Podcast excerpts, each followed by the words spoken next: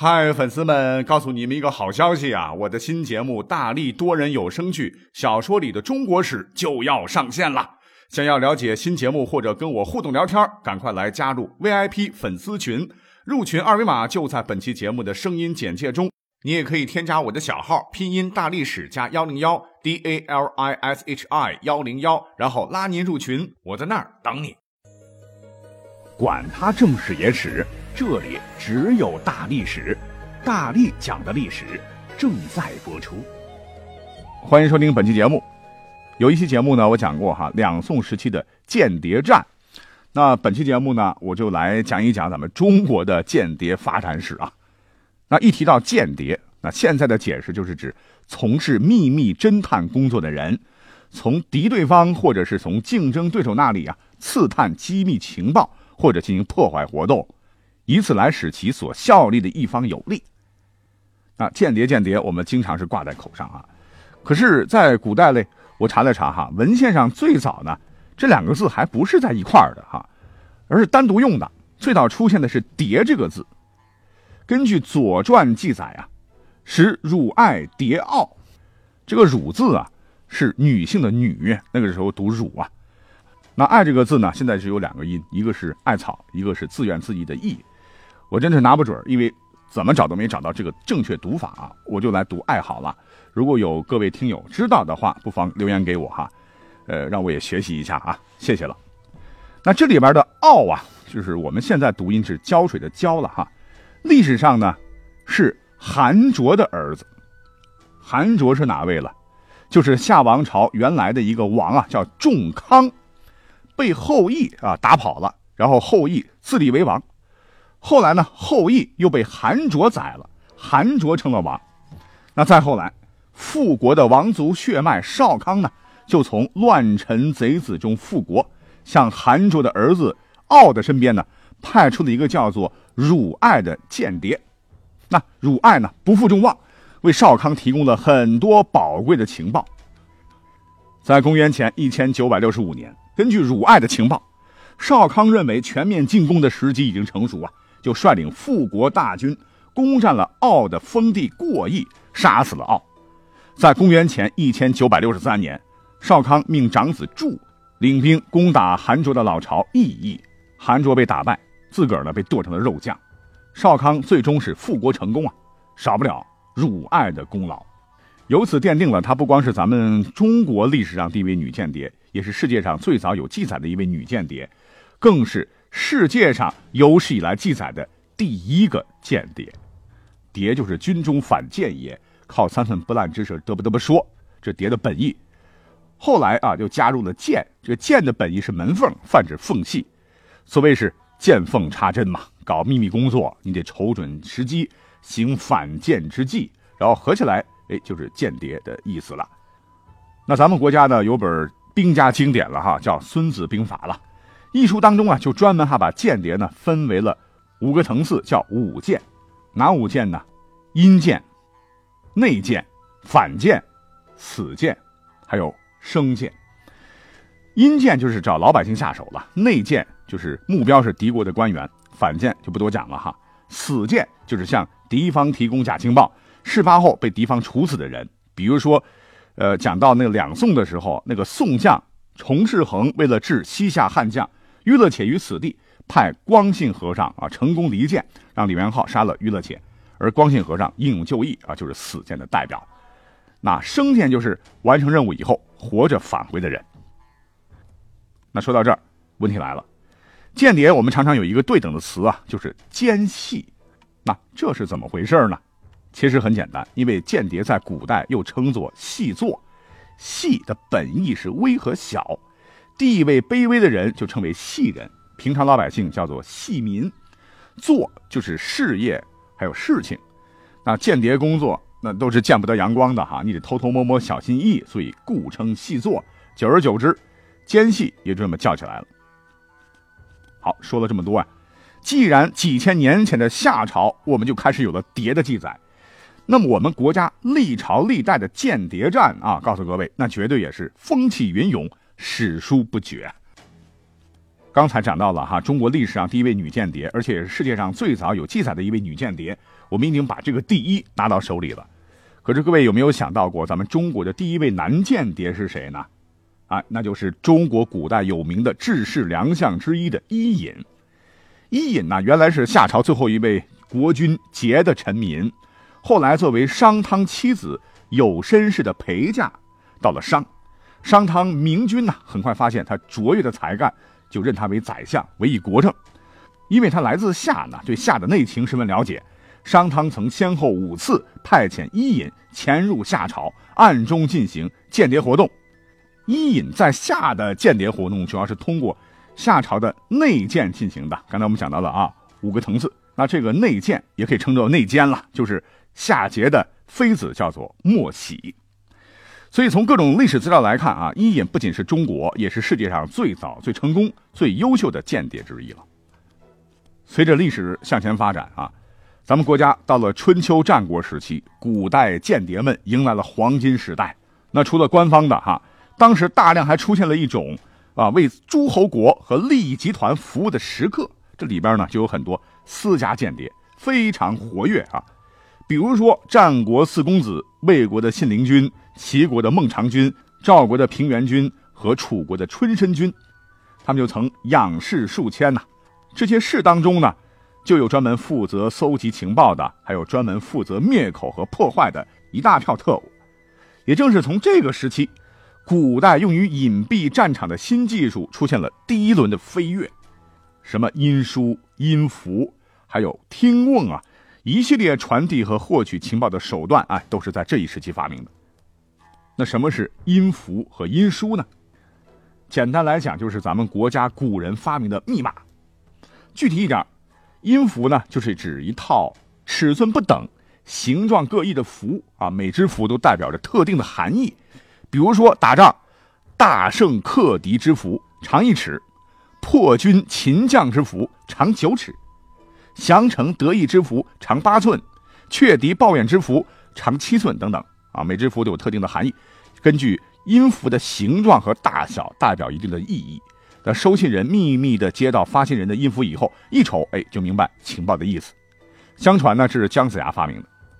而所谓的音书啊，就是把原来所要传递的机密内容，完完整整的写在一边竹简或者是木简上，然后将这篇竹简和木简拆开，打乱，分成三份，称一合而再离。随后派三名信使各传递一份到同一个目的地。等这个音书送到目的地以后呢？收件人再把三份音书按顺序拼合起来，于是音书的内容就一目了然了，称之为三发而一之。而刚才讲到的听瓮，就是将一个瓮啊埋在地下，瓮口蒙上一层薄薄的皮革，在侦测需要时侧耳伏在上面，听出周边的动静。那在情况紧急的情况下，直接让专业情报人员啊坐于瓮中听辨声响啊，又叫做应听。为了减少情报失误呢，当时古人很聪明啊，就专门培训盲人来执行听的任务。据说方圆数十里的动静啊，他们呢都能从瓮听出来。后来这项原始的监听技术在两宋时期发展到了全盛。嗯，当然宋军没有用好啊。再往后到了秦汉时期，间谍更是高手云集呀，最拿手的就是离间计，使的是炉火纯青。而且以帝王为中心的智囊班子逐渐形成，具有了组织性，在谍报活动中起到组织和策划作用。哎，比如说，在西汉时期，两次出使西域的人叫谁？张骞呐。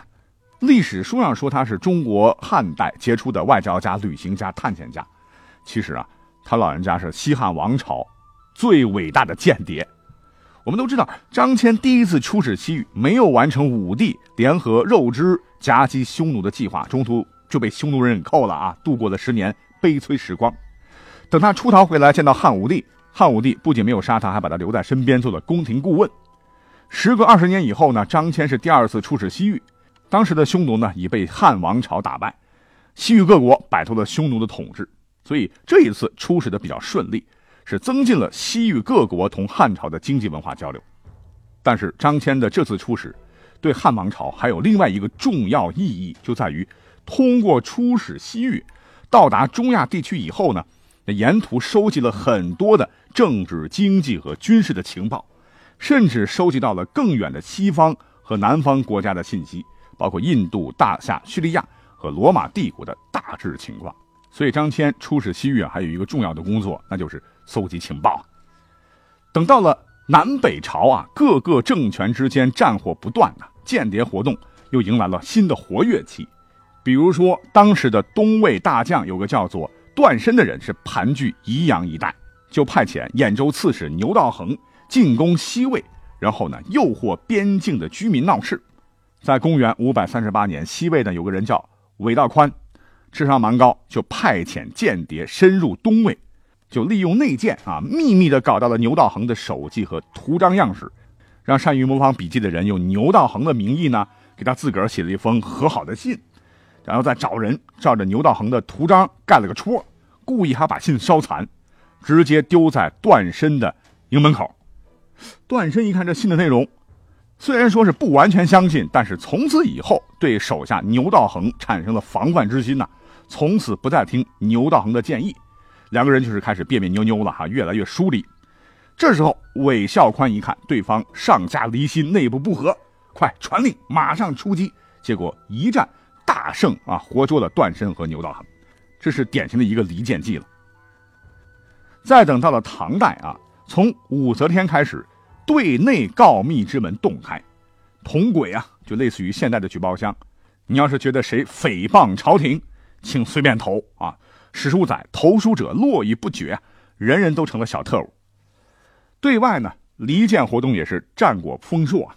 你比如说，在唐德宗贞元四年（公元788年），当时的吐蕃是兴兵十万，侵扰唐朝的四川西部地区，威胁当时的云南王会同出兵。那当时的云南王左右为难呐，这唐朝、吐蕃两个老大。谁也得罪不起呀，于是出兵数万，驻屯于泸水之上，观望战况，看谁强啊，最后押个宝。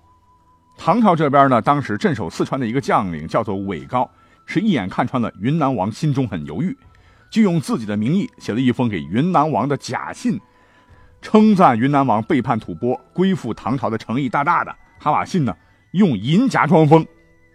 当然不是要给云南王了啊，而是最后给了吐蕃。派出去的特工不负众望啊！吐蕃王最终拿到了这个信，一看大怒，开始迁怒云南王，于是派兵两万扼守险要，控制了云南到四川的要道。这云南王当时不知道怎么回事啊，于是很生气，撤回人马，是彻底倒向了唐朝。吐蕃这下子傻眼了哈，最终呢两面夹击，一败涂地，被赶回了老巢。等到了宋代啊，两宋时期。那我们前一期节目讲过，间谍战呈现白热化，两宋和辽、西夏、金蒙古后来的元隐蔽战线厮杀惨烈。虽然说宋朝啊，根据谍战工作的需要，密码技术当时全世界领先，什么蜡书啊，封在蜡丸中的文书，还改进了听瓮啊，还有是空飘，又是箭书，又是飞鸽传书，又是明矾水。无奈啊，谍报工作啊是稍逊一筹。再加上打仗也不行啊，敌国的间谍太猖狂，军事外交上都是处于劣势。那这一节目我们讲过，就不在这赘述了。等到了明清时期呢，间谍机构发展的已经是登峰造极了。明朝的特务机构讲的人比较多了，我就不啰嗦了，只是来重点说说明朝的一位抗清名将，叫袁崇焕。正史上说，他和清军的较量中，先后取得过宁远大捷、宁锦大捷、京城保卫战的胜利。啊，清太祖努尔哈赤就被他一炮给轰死的。可是历史上哈，离间计、反间计，这是一用一个准啊。公元一六二九年十月，皇太极率领几十万后金军从龙井山、大安口（今天的河北遵化北了）绕到河北，直扑明朝京城北京，形势非常危急。袁崇焕当时赶快出兵啊，想在半路上把后金军拦住，可是呢，没来得及呀。后金军乘虚而入，到了北京郊外。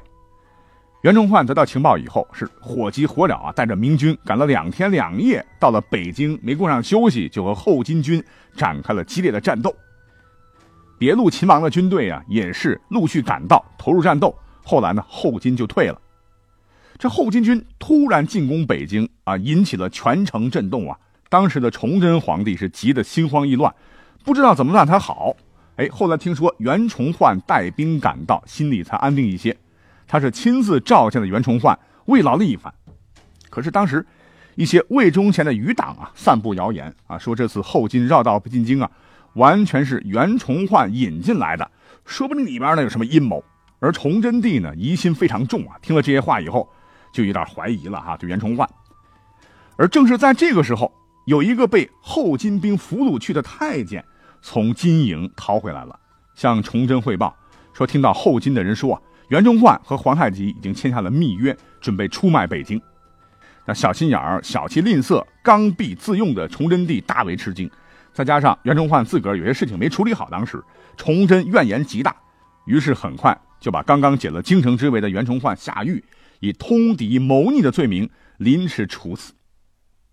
注意啊，这正是说的，虽然操作层面肯定离不了间隙散布谣言的影子，但是幕后的黑手呢，就是皇太极，他亲自策划实施了借刀杀人的反间计。让崇祯中计了哈，做了一件让亲者痛、仇者快的大蠢事当然，现在有学者说了，这个计策太小儿科了哈。崇祯又不是傻子，袁崇焕的死啊，是他自个儿不懂得政治，得罪了崇祯，完全是咎由自取。那怎么来说呢？有道理。可是历史上之所以离间计、反间计屡试屡爽，不都是因为信的人太弱智了吗？好了，到此呢，我们就简单介绍了一下从古至今的一些关于间谍或者叫做。